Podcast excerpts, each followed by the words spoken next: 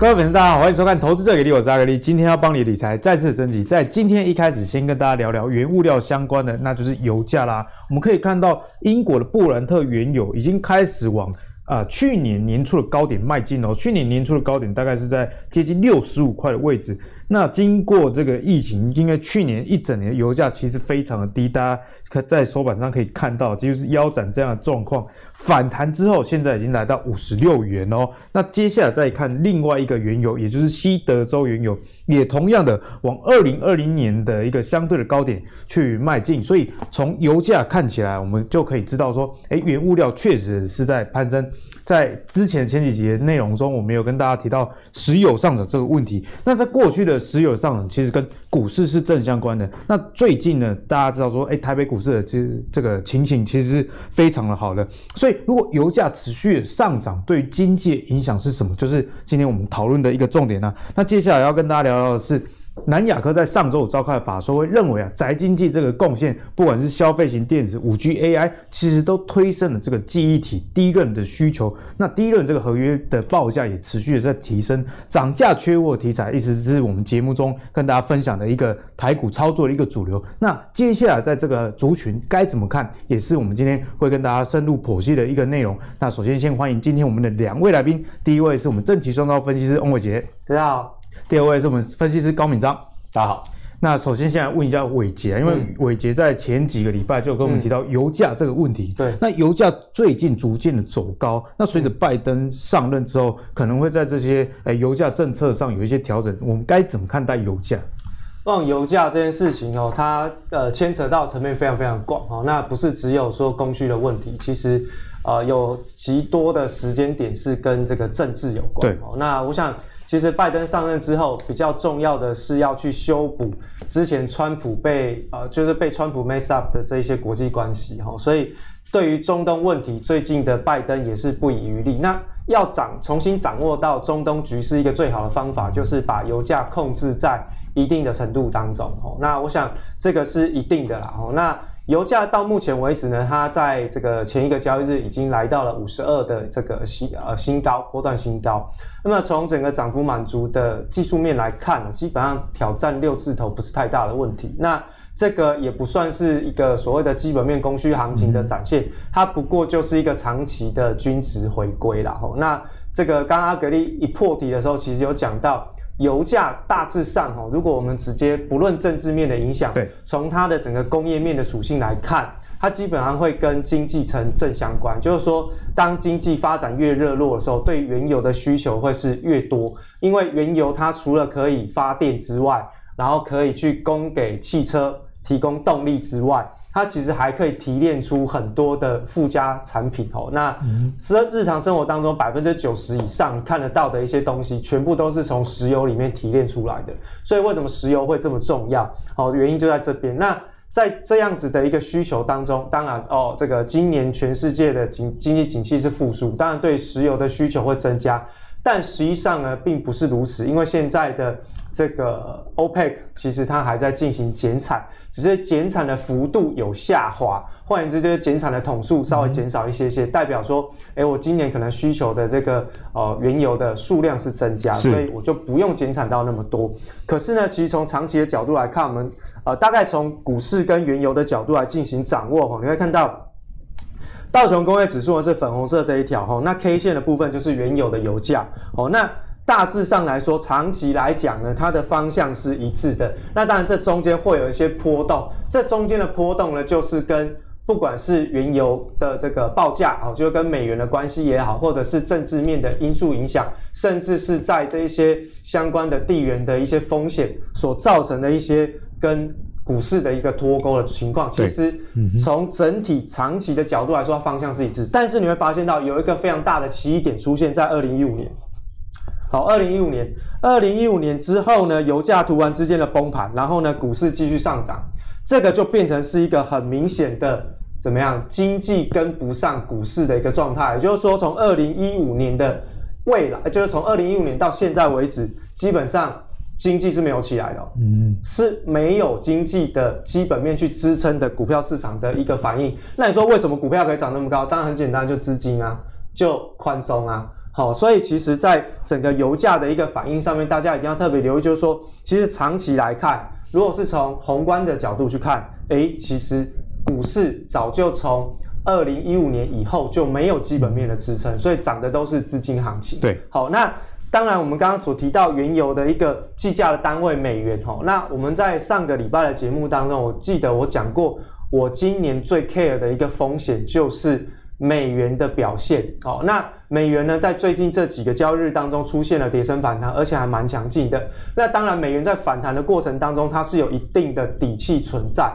那我想，其实，在简单来说，就是你看到美国十年期公债殖利率已经来到了大概一点一五的啊、呃、这个位置，已经要挑战到一点二的一个位阶哈。这个一点二，呃，公债殖利率突破一哈，来到一以上，基本上是。一是去年年底的目标价，一点二是今年年底的目标价，可是呢，它却在今年的第一季没几个交易日就达成。啊，年底才一点二，现在是一点一五了。对，所以你就知道哈，最近的美国十年期公债殖利率的攀升的速度是非常快。那利率是货币的价格，所以呢，基本上利率在往上涨会酝酿这个货币的反弹，这很正常。但是呢，还有另外一个内涵，大家一定要特别留意，大家会觉得说，当这个 FED 在进行宽松，或全世界的央行在进行宽松的时候，货币应该是会贬值，因为你说数量多嘛，所以价格就低。嗯、对对，没有错。但是就国内来说，国内不是在国际上，因为汇率是两国之间的交换比率嘛，所以你去看哦，一定会有一个强一个弱，一定会有分出强弱之别。嗯、可是当你回到国内去做货币的观察的时候，你会发现到，其实如果货币贬值，对于国内的通货膨胀来说是一件很麻烦的事情哦。我今天我宽松是要去让整个国内有通货膨胀，对不对？对。那如果我继续贬值下去，万一通货膨胀膨胀太快，我就变恶性通货膨胀。嗯那整个经济是很容易失控，所以换言之，你宽松越大的国家，你的货币基本上要比较强劲一点点，至少不能够贬得太厉害，或者是失控。嗯、那如果你一旦失控，就跟辛巴威一样了。好，所以为什么你看到过去诶日本央行、欧洲央行宽松的这个比例呢，是一个比一个还大？他们是怎样对美元诶不贬反升？嗯，诶这代表什么？诶我在。呃，维护这个所谓的通货膨胀要出来的同时，我维系到了国内经济体的购买力，因为货币只要一旦贬值，你买买外来外来的东西，舶来品会不会变贵？会会啊。那如果买舶来品会变贵，人民愿不愿意消费？不愿意消费。所以这个平衡点就要抓好。对，所以为什么会一直看好？就是说，哎，美元基本上有机会在今年出现跌升反弹。除了利率的上涨之外，其实这是一个很大的一个轴心。嗯、另外，回过头来看一下十二月份的美联储的会议记录，基本上呢，他们已经在讨论一件事情，叫缩表。要缩表啊，要缩表。好，那这个缩表呢，其实不是像大家想象，就我一下子撒出全部就把它关掉，不是，他们是讨论渐进式的缩表，就是说要把过去的这个宽松规模给慢慢的减小，不要那么松了。对，然后到最后呢是完全不见。那最快最快进行的时间点就是今年年底到明年年初。嗯。所以现在到目前为止，市场上的风向已经跟去年完全不太一样，会变成是一个比较偏紧缩的市场。好，那一旦紧缩。美元本来就是一紧缩就会有升值的空间的货币，所以当美元升值的时候，一定会影响到全球的金融资产货币的价格的报价的状况。嗯、你看，像刚刚的原油就是这样。哦，你看到在这个原油往上，在这个往上的过程里面，其实美元是往下掉的。好，虽然它短线上面有一些些反弹，哦，这当然反弹已经来到九十点五了，已经又站回九十的大关。可是你看长期的趋势它是没有改变，但这中间呢要留意哦，因为美元如果一直往上跑，其实原油是会被它带下来的哦，原油是会被带下来。所以其实以目前来看，我们之前提到原油它是一个比较偏落后补涨的指标，因为领先的是贵金属。第二棒就是我们从去年第三季、第四季看到的工业金属，然后到最后一棒就原油。好，那现在工业金属的部分已经开始做拉回，不要提醒大家哦。就过去市场上大家跟呃，就跟大家讲说，原物料已经在往上涨，对不对？对。但是在最近出现了比较明显的拉回的状况，这个都跟美元有关，所以。贵金属第一棒已经在拉回，第二棒工业金属又拉回，嗯、现在剩下是最后一棒领涨的指标是原油。对，好，那原油当然你说简单，我不不讲政治面来看的话，其实就跟今年的经济复苏的状况是有关。经济复苏比较明确，而且呢，以目前来看，当拜登全面执政的时候，啊，市场上预估的是第三轮的货币换，呃，第三轮的纾困案嘛。那这一次拜登又承诺说，好，我这一轮一定会更多，塑造规模的这个呃纾困案会下去。那高盛预估已经出来，七千五百亿美元的纾困案会上路。好，那如果是这样下去，今年的美国 GDP 成长会从原先高盛预估的五点八上修来到六点四。大家觉得，嗯，经济开始成长比原来预估还大。大家知道市现在市场上对于美国 GDP 的共识大概不到四个百分点，不到四。对，可是高盛预估是五点八，原先现在上修六点，差那么多。对，那越强势的经济体，它就会越吸引资金的青睐哦。过去。为什么钱都会流到欧洲去？因为欧洲今年的预估值平均都在五以上，那美国是平均是百分之四以下。那你说钱会选哪一个？当然是欧元了。对对，那可是现在在纾困案一下去之后，哇，它的 GDP 成长率往上提升，来到超过六。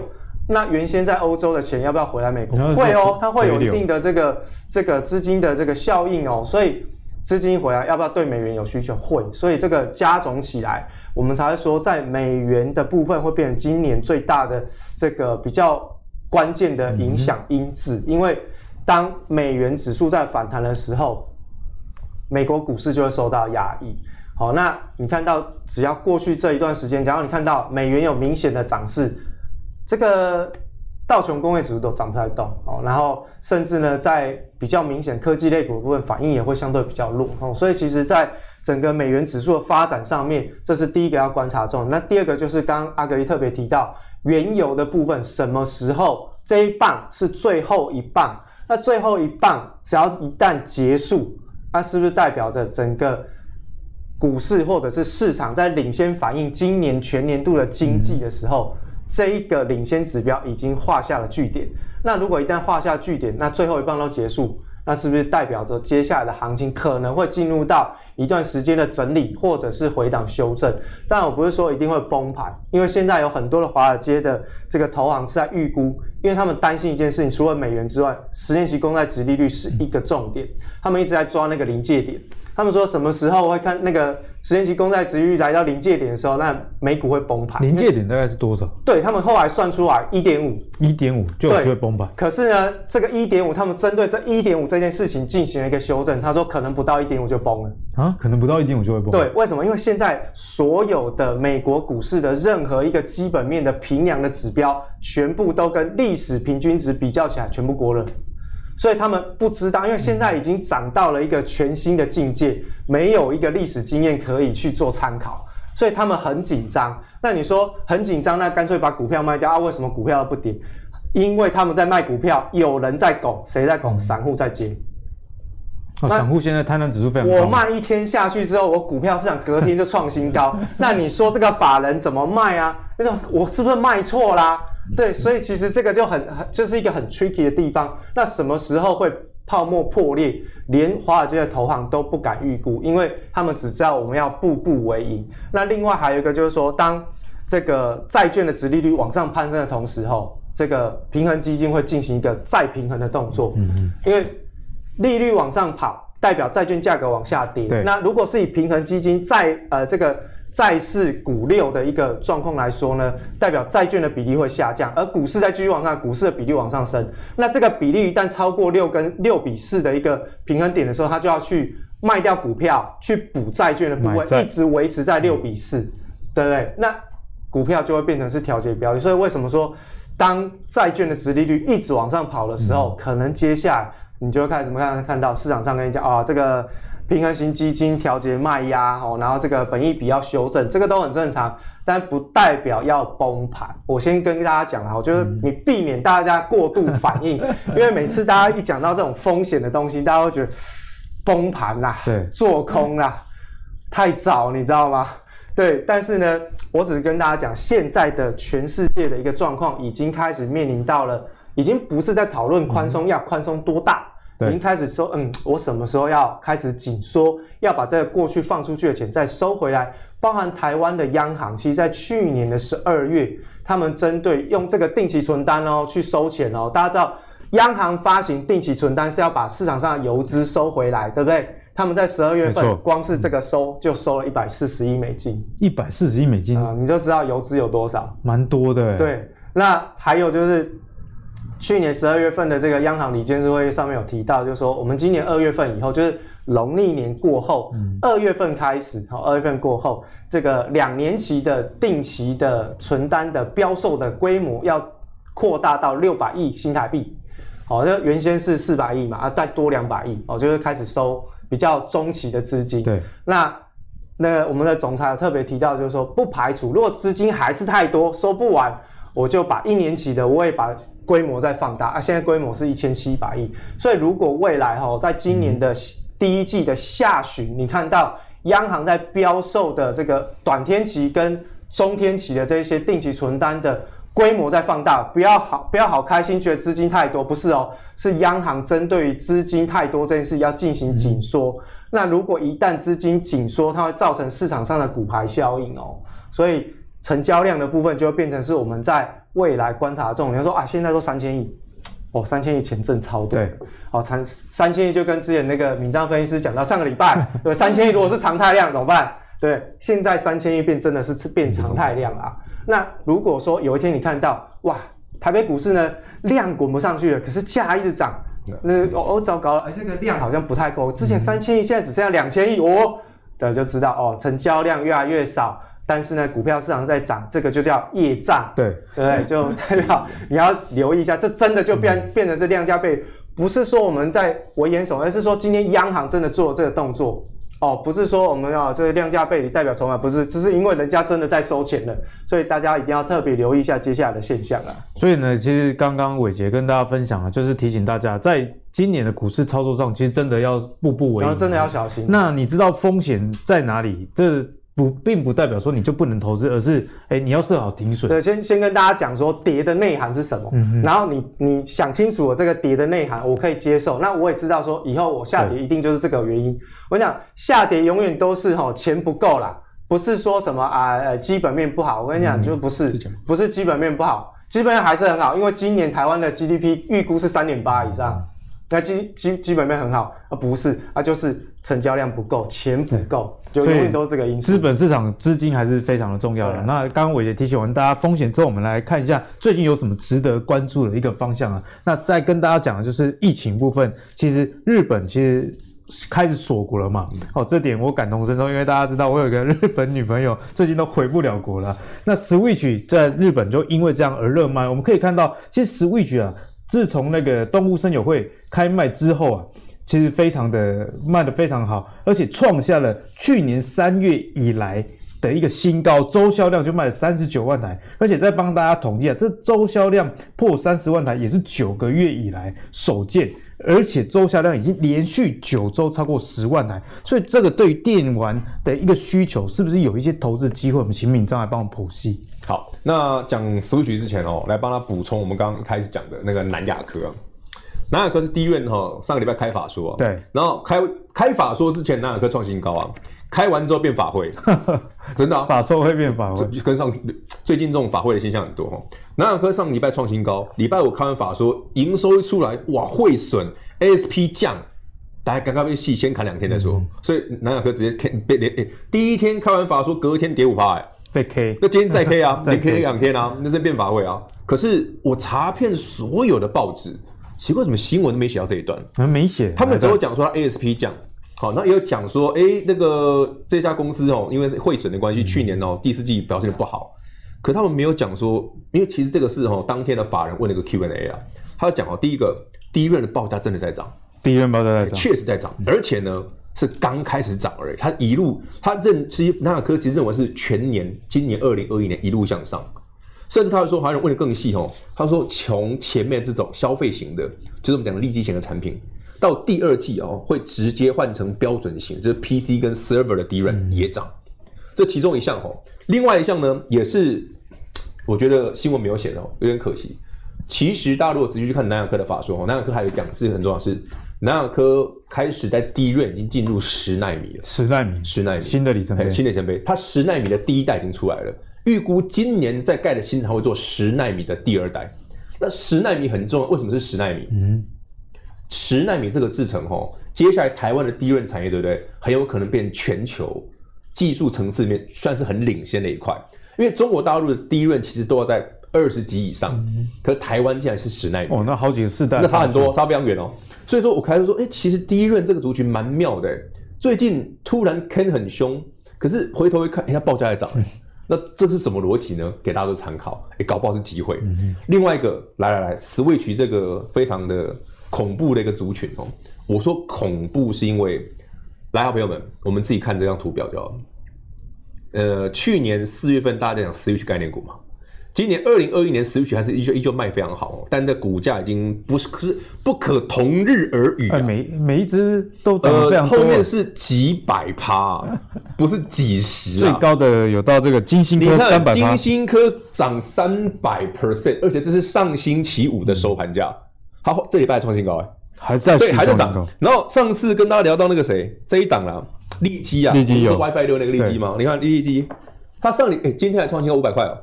上礼拜哦，礼拜五四百多块的结算已经是两百趴了，吓死！Switch 哎，而且不是走它，是很多股票都超过一百趴哎。Switch 的概念股，所以说其实你说概念股重不重要？我个人认为啦，如果全球股市多头没有结束之前哦，对，没有那个概念，尤其是这种双题材、三题材的那种都很恐怖。就是回头想想，哎，啊那 key 来 key key 东西加。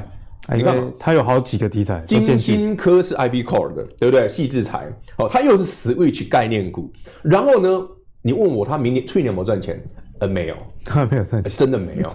EPS 呢是负的，那已经涨到三百六了。对，是涨三倍了。所以说，这个就是台北股市过去这段时间，大家讲说，哎，怎么有点无稽之谈？涨资金面，涨筹码，涨题材。可是，全我觉得我我真的很想分享给大家，都是说，对，当行情来的时候，你真的不要预设立场，那就是在多头游泳哦，最佳的方式。那晚一点，我们再跟大家分享什么时候会结束。来，慢慢聊这个东西，我觉得很好玩。刚刚聊的那几张股票，这是利基，你看它的线型涨很多，对不对？对。可是你看它的技术面，其实它没有完全涨完。哎，怎么看？量缩，哎，创高，量在缩。你就觉得怪啊！前面从不到一百块涨到现在四百块，这礼拜到五百块，到我们今天录影的时候，它已经五百块了。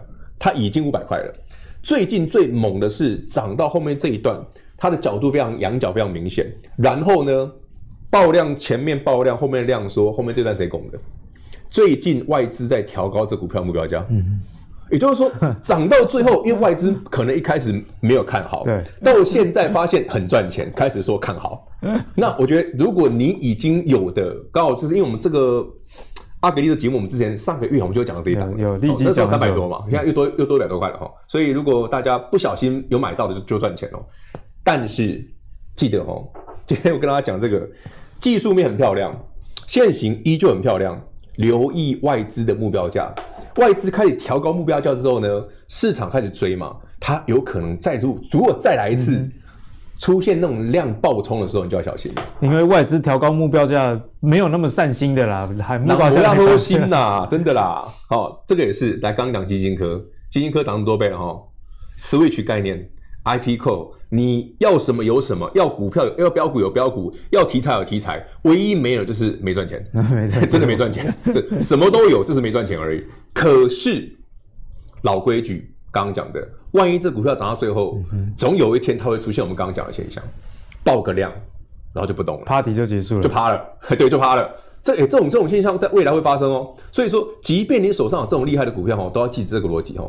台北股市这个多头从去年到现在已经延续这么这么这么这么长的时间，其实一直以来我们在这个阿格力节目上都讨论到，什么时候那个泡沫会出现风险？风险呢在于。爆量然后不涨，爆量不涨。呃，最近有个族群很明显，在哪个？就是航海王哦，航海王已经连续爆量好几次了，然后开始做头。所以当这个族群呢，但未来啦，电子股也有一天可能啦。所以说，先跟大家分享说，如果你大家持续看好这些股票的时候，第一个留意追高风险，因为真的涨很多了。好，再来这一档算是最特别的，真的是什么都有，广宇。光宇 Switch、Apple Car，它也什么都有，然后而且都是这很强的题材，很强的题材。但是我觉得有个不一样的地方哦，这一档股跟刚刚那两档最不一样是，这一档其实算是比较刚起涨的，刚起涨，它的位阶没有到刚刚那两档那么夸张，刚刚那两档是随便三倍四倍的，但这个哦，可以多留意。未来哈，因为 Apple Car 这个题材其实很长线，关于电动车的题材其实是个长多的题材，所以这个题材未来有一天，如果你像短线涨多，你不想追，朋友留意哈，它这样爆量再回来整理的时候，它有可能会再来一段，嗯，因为其实多头的股票就是这样，你已经。往往我们就会发现说，比方说我们刚刚讲的 Switch 题材，或者像 Apple Car 题材，Switch 题材毕竟已经从去年涨到今年的，所以现在又来到一二月份，就是这种游戏机的旺季啊，这个有可能会再补它最后一段。可是我猜啦，我个人推测啦，这一段很有可能就是嗯短线高点的这一段，因为你现在看目前可能是短线高点，很有可能，因为你会慢慢发现说，哎、欸，其实 Switch 卖的很好之外，供应链也赚钱，然后供应链赚钱，股价就已经涨好几倍了。对，那你涨一年了，所以对于现在如果现在最近才想要切进去的朋友，我就不是那么建议的，嗯、因为毕竟你光是刚刚看广宇，我们在这个阿哥的节目上已经讲多少次了？你看上礼拜也有，还是有上礼拜有，上上礼拜也有啊。然后你看刚刚那个利基也是，上次才讲三百多块而已，现在五百了。所以其实光是我们短短录这几集的节目的当中，嗯、这股价的变化已经非常大了。所以短线如果真的有想要投资这些好标的的。不妨等下一轮啊！嗯、不妨等下一轮，毕竟股价涨多了，那种很明显开始背离的时候，你都要很小心。因为投资最怕就是淘金一多吼，后台也不跌掉了。那后面真的大家一兴奋、一股脑上去的时候，那风险就高了。可是通常大家都喜欢买在兴奋的时候才会想要买，这比较恐怖。太兴奋，其实在投资的操作上是一个比较容易出错的时候。就是我觉得投资就是平常要做功课，对，然后你要尽量保持平常心，要冷静。因为当你市场很看好的时候，往往啦都是破蛋高点。嗯，反而啦，回头一看，当初那个乏人问津的时候都都是买点，每次都这样。而且不管任何题材都一样。你看最近这一波，我们刚刚讲的 IP Core 的股票，那个股价其实最近都已经有点疯狂了，很疯狂。就是所有我当然会讲 IP Core 的供应链哦，那些股票其实当然在农历封关前这段时间可能还有机会了。对。但是我怕它到第一季之后可能就有风险，嗯、因为毕竟那个在去年到现在很多都是数倍的涨幅了。我给大家参考。所以米章还是一直提醒着大家，产业面虽然是好的，但是股票跟产业有时候之间会有一个落差。它，啊、你市场哈营收出来很漂亮的时候，往往。股价都会有点涨不动的现象。然后我觉得有一个关键可以补充给大家，并不是说基本面不重要，而是如果这个题材出来的时候，刚敏章有提到，如果股价也反映了，早就反映了，它已经反应太大一段，那这时候你就要好好的去思考。对，你就要思考嘛。如果我是去年就买好的朋友，你看到这些营收很漂亮出来的时候，你心里作何感想？嗯，那那不就是出来给你卖的？对，对对，就像类似我们刚刚讲说，外资说很看好的时候。往往你回头想想，那他是不是要出了？嗯、对，这是同样的道理。那相反呢？如果敏章刚刚提到乏人问津的时候，如果现在有一些股票啊，股票基期很低，营收很好，这时候虽然如。他们没有那么多的题材，但反而是该关注的一个事情。对，可以多留意一下。那接下来我们来讲一个也涨非常多，那就是比特币啊。比特币的狂飙哦，上个周末已经到了四万两千美元。不过我们不是要跟大家分析比特币，而是要谈跟比特币相关的显卡，因为比特币的上涨呢，就推升这个显卡的需求。那川普政府对于这个显卡的豁免呢，也已经到期了。华硕近期就开出了第一枪，调涨这显卡的价格。所以类似相关的公司呢，类像是微星啊。技嘉有没有可能会跟进？以及啊，现在 CES 电子展已经要开幕了嘛，所以我们该怎么样看显卡这个族群？我们请伟杰来帮我们分析。好，我想其实在这个比特币最近的这个狂飙行情当中哦，我们上次有跟大家分享过，其实一点点政治面的东西啦。好，那我想其实这一次比特币的狂飙，很多市场上的人还是会觉得说，那是不是我就刚刚阿哥也提到这个显卡或者是其他的设备有没有机会？但是我同样的逻辑告诉大家哈，你回去看。Tesla 的供应链，Tesla 的供应链，Tesla 现在已经创下历史新高。然后呢，马斯克当下全世全世界首富，你看看那些台湾的 Tesla 供应链有没有创历史新高？没有，对不对？例如像核大，核大有没有没有创历史新高吗？那没有呢，就代表供应链不在他身上嘛。嗯、有，他有出货给 Tesla，没错，但是呢，他的营收没有办法放大，没有办法能够跟 Tesla 去做同向的成长。嗯为什么？因为 Tesla 在过去这两三年积极布局中国大陆，对，那布局中国大陆叫做落地生根，那个供应链本土化哦，所以就跟我们没什么太大的关系。同样的，回过头来去想，比特币你去看这一些相关的啊。我们先讲华硕好了哈，华硕这个刚刚阿格力讲到就是这个所谓的这个关税的优惠嘛，哈，这个呃相关的这个这个优惠结束了之后，华硕调涨。各位，你不要听到吼涨价你就好兴奋，因为今年全年度大家都在炒涨价题材，对不对？对。一听到涨价，哇塞，哇，拉出两根长红。可是呢，我跟大家讲，这个叫抵消效果啊。我本来的关税优惠被人家取消，我可以给人家的价格优惠就没有了啊。嗯、那我就恢复到原价。简单来说，本来九十块的，我本来卖一百，然后原先呢给你九十块的优惠，那、啊、现在我要调回到一百。然后你就说啊，那这个叫做优惠，不是，这是抵消效应，它根本不会赚更多啊。就是我现在调涨的价格是要来抵消我的那个税负或者是其他的费用的。那好啦，那现在我现在明目的价格售价调涨之后，还有一个风险，谁要来买？之前买我便宜的东西的人，那看到我调涨价格，他会不会来买？这是问题嘛？所以大家不要先看到说，哎。价格在调涨就好兴奋哇！连华硕的显卡要调涨哇，那赶快是不是？可是呢，你看到市场上总是疯狂的嘛，就是情绪。现在哈，其实涨到一万五、一万六哈，现在市场上在交易的已经不是股票，交易什么知道？情绪，交易情绪，交易情绪哦，就是哪里兴奋哪里去哦，对不对？所以哦，每个投资人都很高潮，这个是真的是这样。那往上拉出了两根之后呢，你去回头看。这个外资的确有在买，这个我必须要承认，就是说从筹码面跟技术面来看，平台整理完之后拉出去，这个的确从技术面操作的角度来说，平台整理完第一根追，对不对？跌回平台就把它停损掉，这个就是很基本的这个技术面的操作。好，那如果是现在的话，哎，拉出去了，那这个其实就跟之前红海的状况有点像，红海整理了一段时间，哎，突然之间一个旱地拔葱就上去，也是两根，然后最近开始进行整理嘛。好，那这个是华华硕短线的部分，那我们来看一下它的中期，这个真的跟红海。真的是妈吉妈吉，超像，好像。你看到这个线也很像，对。这这不是红海啊，这是华硕，哦，这是华硕，哦，不要记错。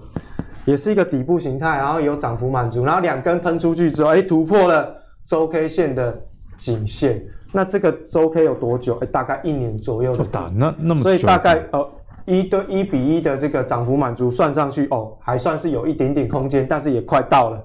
也快到，那你说，哎，它这边最近这两天是不是在震荡？哦，刚好碰到这个前一波的这个反压区，哦，下跌的反压区，所以尊重它一下。那接下来它会不会再往上攻？有机会，但是呢，看看前面这个解套卖压解的怎么样，而且有没有必要要拉过去？你拉到这个前坡的卖压区，它到底是要解套，还是后面有行情？就看它有没有过去哦。嗯、后面如果有过去，那就是哦，你卖错了，拍谁？那如果说，诶，它就没过去啊，那就是人家拉解套坡，结果你还追进，就完全是相反的一个解释哦。所以一件事情呢，它可以正的解释，也可以反的解释。那大家要具备两方向的一个思考哦，你才能知道说，我现在是正面的比较多，还是反面的比较多。没错。哦，去比例去做调控，这个才能够掌握风险嘛，对不对？好，那另外呢，就在筹码面的部分，来来来来，这个我最喜欢看。千张大户跟百张散户，好，你看到短线外资买两天，对不对？好，这个外资是真的还是假的？不知道，对不对？好，来看千张大户，哦，过去这一段时间都是减码的，哦，百张散户一直追，一直追，一直追，这不叫筹码松动。然后呢，大户把筹码丢给散户嘛，然后它在过高，你觉得它前面压力过高的机会大不大？所以我才说。大户如果说看到它真的要调整，而且它未来的市况会好，怎么可能放过它呀？是不是这样？对不对？好，所以其实散户的部分呢，大概短线也都是怎么操作，就看它平台整理好久好久。那不然我来做个短线的技术操作，就像我们刚刚讲的，哎，这其实是一个技术操作的一个美感哦，就是说你看到一档股票平台整理了好久好久好久啊，你大概哦均线纠结的地方，你就可以稍微。观察一下，它稍微布局一下下。那、如果配合未来市场上有题材，它就喷出去了。那当然反反过来说，如果它不小心它是往下跌，那就是你停损的位置。但是呢，这个停损你大概能控制的风险大概就落在三到五趴。所以你在每一次参与的过程当中，不可能把把都赚，对，不可能的。那所以你想好风险哦，你我说风险三到五趴，或者说哦放大一点十趴，那我后面有二十趴、三十趴，我用十趴跟它。赌赌看后面的三十趴，可以的。你只要知道你自己在做什么都 OK。另外就是刚刚提到比特币的相关的显卡，在过去讲最凶这两档，英泰跟汉讯，这个状况就是我们刚刚讲到，在二零一八年三月份，比特币见高将近快两万块的同时，哎，他们也来到波段高点。现在比特币四万，对，哎，已经涨在这个框框外面，然 后看不到，比特币看不到了。可是呢，你看看他们，哦，还趴在地板上滚来滚去呀、啊。嗯好，所以你说，哎，它会不会有落后补涨？当然，现在很多人期待会不会落后补涨。我跟各位讲哦，比特币越挖越少呢。也就是说，当你现在要再去挖比特币的时候，嗯、你要付出的成本比过去在二零一八年要付出的成本更多，而且更不容易挖到。所以伟杰刚刚讲到一个重点，不能只看比特币的价格，对，因为这个显卡就是用来挖矿的嘛。对，那另外就是说，刚刚阿格提到维新的部分，那维新跟技嘉。在国内就是最主要就是做这个电竞哦，电竞的这个显卡，他们做的非常非常好。那我们举表现比较好的，就是说它的股价稍微高一点，然后它的 EPS 算是比较稳定的这个维新的部分来看。那我们先看上面这张图，这个是本一比河流图哈，这个本一比河流图基本上河流图在往上走，代表它的趋势是往上。好，这个大概有四到五年左右的时间点，所以河流图是这样子跑，代表它 EPS 成长，对它的基本面也是在往上成长，只是它涨得比较慢，好，涨得比较慢，所以你看到，哎，打到最底下这个紫色线的时候，哎，这紫色线几倍？十倍的时候，哎，本一比十倍的时候，其实都是波段很好的买点，而且甚至是长期很好的买点哦。嗯、那一般来说，它大概就是在黄色的这个区间上下来回。那黄色是几倍？黄色大概就是十六倍。好，那你说，哎，紧绷来到多少？哎，红色的线，红色线几倍？红色线大概就二十倍。所以你用这样子的一个动态本益比的观念，你去评量你自己在操作的时候，这个股价到底在整个 EPS 成长的过程当中有没有比较偏贵，还是我会买到刚刚好，还是甚至它被低估？对，你用本益比河流图看得很清楚哦。所以如果它未来被错杀，哦，一不小心杀到紫色线，哎，你就知道，相对是机会，就是机会啦。好，那另外呢，在这个维新的操作上面，还是给大家一个简单的想法啦。技术上来看，对，那我们把时间稍微拉长一点，我们看的是这个是呃周线哈，周线的部分我们看半年线跟跟年线，就是二十周跟五十二周哈，我们就一起来看。那大家看到哈，其实橘色线跟蓝色线在做黄金交叉的时候，通常都是外资在买的时候。哦，橘色线跟蓝色线在黄金交叉的时候，通常都是外资在买的。好巧哦！哎、欸、啊，你说他们有没有看技术分析 啊？有啦，其实哦，我们的技术分析都他们传给我们的啊，不是吗？好，那但是哦，大家先定义一下，什么叫黄金交叉哦？短均线穿越过长均线，然后呢，就是黄金交叉？不是，是两条线要一起往上跑。嗯都都是上扬的均线才算是黄金交叉哦，你不要说一条往上一条往下，你说这黄金不是，这不是黄金交叉哦。那这个是要小心的地方。那你看到哎，是不是波段刚刚好？哎，外资买进的地方刚刚好都是哦黄金交叉的地方，都是刚好波段起来。哎，可是你看这短线哦，这个。起涨点，你以为它的价格好像波动不大，其实从日线上面来看，都已经涨了一段了哈，外资才会进来做。那反过来，我们看到，当它出现跌破半年线的时候，对，半年线哦，反弹站不上，而且半年线往下弯的时候，哎，外资就是卖法。哦，这个真的是过去这样子一路这样验证过来，半年线。反跌破半年线反弹，半年线下弯反弹不过的时候，哎，外资在卖，同样在这边也有一次，好，也有一次。那现在呢？关键，现在呢，刚好在半年线，就二十周、二十周的平均线这里在进行震荡，然后呢，二十周的线呢，要涨不涨，要下不下的，哦，尴尬哦，这个很尴尬，对不对？所以你看到，哎，现在外资也没什么动作，所以其实从维新的一个这个。现行哦，大家可以提供给大家一个，比如说你可以去观察一下你的这个操作周期。嗯、那你操作周期比如比较偏长，那我可能看周线或月线。但是我必须要讲哦，如果你看周线跟月线，你的价格区间就会比较大哦。对，好、哦，那如果你是看日线，那当然就是、嗯、哦，你的停损的风险会比较小。但是这是不一定，因为看每个人，我可能我看周线、月线，我一进去，我搞不好一两年我都不会卖的。可是我如果看日线，我搞不好一季我就会把它卖掉。所以这个是操作属性的不同，只是说利用维新这样子的一个走势来跟大家提醒说，的确现在目前看起来比特币的上涨有一个声音是说未来这些显卡族群会上涨，但是其实你从基本面去分析不太可能，它只是停留在一个题材面的这个说法而已。嗯、那甚至呢，在过去这一些相关的个股，除了在电竞的这个显卡族群里面，它是比较稳定的之外，过去跟数位货币有相关的，嗯、基本上都没什么获利表现，所以其实不会落后补涨，哦，不会落后补涨，它就是题材炒作，炒作完就没了。所以长期任何一个题材，你在看到它创新高，回过头去看它的供应链的时候，永远我们是台湾是出口国，那出口国怎样就是供应人家军火的这个军火商。我们是供应什么设备，什么卖枪啊、卖炮啊这种，就是我们的角色。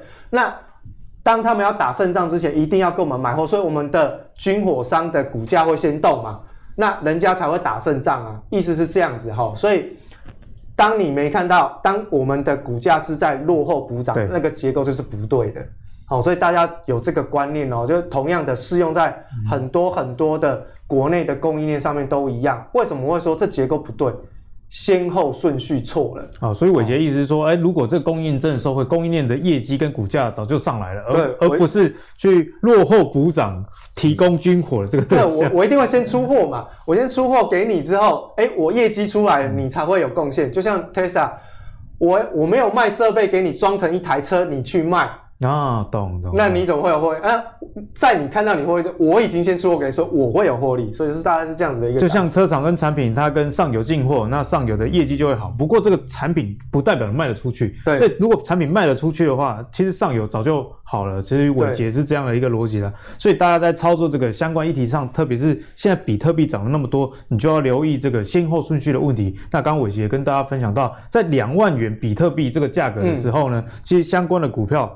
呃，比方说像是印太哦，这个股价在高点。对。不过现在呢，比特币已经到四万了，大家就可以从这个股价跟比特币啊、呃、对比之下去思考这个议题哦。那接下来就要请教一下明章，过年快到了，嗯、所以。能不能超前部署一下？虽然还有一个月的时间，不过在最近资金哎轮动这么快的情况下，哎，一个月也是蛮久。有哪些族群是我们值得去留意的？好，我觉得我今天把它整理成两大块哦。一个是如果如果喜欢高价股的朋友们，先看这一张。那等一下我再 for 低价股的朋友们看另外一张。先看高价，先看高价的，因为我常遇到很多投资朋友说他很讨厌到高价股，但是高价股总有人爱嘛。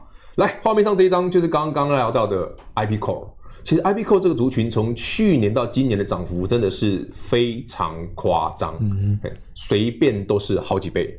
那之前也跟阿格力聊到，其实五位公司无啥探底，对啊，没探底。金星科没探底，从一百块不到涨到三百多块，没探底。好，力旺五探底，但是 K 不下这，因为它本来就高价。对，好，再来呢，这一档就是很鬼扯的一档股票，叫爱普。爱普为什么鬼扯？去年才八十，哎，八十，它现在多少？五百多，五百多，涨那么多，那还、啊、有没有赚钱？赚一块，赚一块钱。对，所以那个业绩都不好谈。哎、欸，你这样讲，其实大家看我们节目的观众会心酸呢，因为手上有很多 EPS 可能对超高的股票，股价会被对，这就是我，我记得我上个月哦来阿格力节目讲过，我说那时候我讲到世星了，我说为什么大家有有空去看看这这个族群？虽然它是高价股，如果你真的真的不喜欢高价股，我们就把它跳过好不好？可是真的有人喜欢。你看世星哈，其实我上次来录这个节目的时候，上个月它才五百多块，嗯，它。前两天八百了，八百了。可是他他赚多少钱？他是本一比五十倍啊，五十倍，五十倍哦。有听错，我是五十倍哦。提到说五十倍大概就是这个族群，对，这就是他五，他们就是这个族群五十倍。那你说那个没怎么赚钱可能破百倍了？可是为什么我说这个东西在台北股市的一月份到封关前这个阶段，为什么这种股票这么强？原因无他哦。当市场的多头正在起步，而且电子股在攻的时候，这个族群有个大的特色，就是筹码特别安定。一般来讲，散户不太爱啊，对啊，都是主力法人在买，只有主力跟法人爱。我再讲其中一个，我说爱普这个是一只很鬼扯的股票，可是爱普其实在去年到今年哦，市场只看一个东西而已，就是那个三 D 堆叠技术。嗯、那这个技术确实有卖给对岸，其实这刚好印证到我们之前讲到的观念。我我跟大家简单说明一下哦，就是说，因为台湾的半导体的技术领先对岸太多了，所以对岸还在，还就还就说二八纳米啊。那如果我在中国大陆，我这个、这个我没办法在推升半导体的制程的状况下，我希望我的运算速度可以增加，怎么做？有一个作弊的方法，就是爱普那个三 D 堆叠的技术，就是我把晶圆，我把 CPU 跟我的 DRAM 直接堆叠在一起，直接封装。那我就可以让它，虽然我没有更高的运算，超捷径，对，超捷径，我让它频宽变大嘛。你大家可以懂我意思吗？嗯、就是说我这是这种超捷径的方法。那这个技术确实有卖到对岸的，所以最近爱普这样的话有点古怪，哎，投信竟然在买，投信也在买。对，最近哦，没有去年都没买，嗯、去年爱普从八十一百涨到四五百块，投信都没买。是最近一个月才 涨到五百张，投信才买的。但我还是跟大家讲，我说这种股票啊，如果大家有兴趣的，近期当然可以留意。但是说啊，我就是涨多了，我不太想碰了，太贵了，太贵了嘛。改天哦，因为这种台北股市只要多头不灭啊，这种股票哦，下一次多头会来的时候，行情一上去，他们又来了。对，去年到现在这趟这些族群其实来回好几趟了。但是我先讲哦，这个族群最大的特色就是来得很快。所以下来的时候也很快，大家自己要小心哦。那如果不喜欢高价股的，不喜欢这种哇，对，太危险了。我们来找一个正常一点，好不好？刚刚那个族群不正常，我们找这个比较正常。好，第一轮比较正常。刚刚跟他聊过，其实第一轮这个族群很妙哦。这呃，其实我们可以可以去检视一下哈。其实第一轮这个族群真的是去年十一月才涨的，它在之前真的没什么涨到。所以去年十一月到现在，其实你去看哦，除了南亚科那个上礼拜开法说会被 K 两天那个南亚科之外，变法会之后，变法会之外哦，其实你看哦，二三四四华邦电，它的技术线型很可爱，它就是经历一段有一波，经历一段有一波啊。最近呢，对，最近在整理，又又在整理，对啊，整理完之后，你看它已经越来越接近那个了均线，嗯、所以你看到它只要每一次整理完接近这一条均线，绿色这一条，它就来一段，整理完接近这一条就来一段。整理完接近这条，这次会来一段呢？如果第一轮报价确实如南亚科所说的一路上，那当然有机会。那这个就是相对好进出，成交量也大，嗯、然后呢，有真的有基本面，对，不是不跟刚刚那不一样的哈。因为这个我们还是要实话实讲哦。行情多头来的时候，当然有一群人喜欢这种超级特别的标股，有些人喜欢有梗的啦，对，有梗。这个因为他们觉得这种股票赚起来比较有感觉啦。嗯但是也有一大部分人像我们一样，我们就喜欢一路稳稳的上去的这种哈，我们可以买得到、卖得掉、睡得着觉的，休息了再上，这个就可以蛮适合一般投资朋友们。困难期耶，因为这个要分两个面向，因为投资本来就是这样，投资就是要否个人的个性。嗯嗯，我们喜欢稳定的、一路向上的。其实说真的，不是走低润啊，这一波的涨价概念股都有这个特色啦。可是刚刚讲的那种另外那个 IP Core 的，就是说总有一些人喜欢嗯。短线对不对？马上会涨停的，有有感觉的，一个礼拜涨一百块这样，他们确实做到了。But 好，这一般投资朋友们，如果您真的怕那个风险高的哈，就参考就好，就看你有没有那个屁股，再决定要不要吃这个泻药。对，这这是是一个很现实的问题，就是说，也许我们在这个节目上讲说很多很好的标的，对，比方说，哎，上个月讲四星到现在涨很多啦。问题是，你说四星，你看一个震荡，嗯、一回档就跌八趴。可能心心脏不够力的，它就是一个起伏很大的股票。但这个族群就是，当有一天台北股市真的多头没有破灭、没有泡沫之前，他们就是有机会这一趟涨完，你不追没关系，下一次再来的时候你可以参考，它就可以来回做。所以大家还是要根据自己的投资个性去选择标的。那如果你喜欢阿格力帮你准备的节目内容的话，请记得到 Facebook、YouTube 以及 Apple Podcast 订阅《投资最给力》。我们下次再见，拜拜。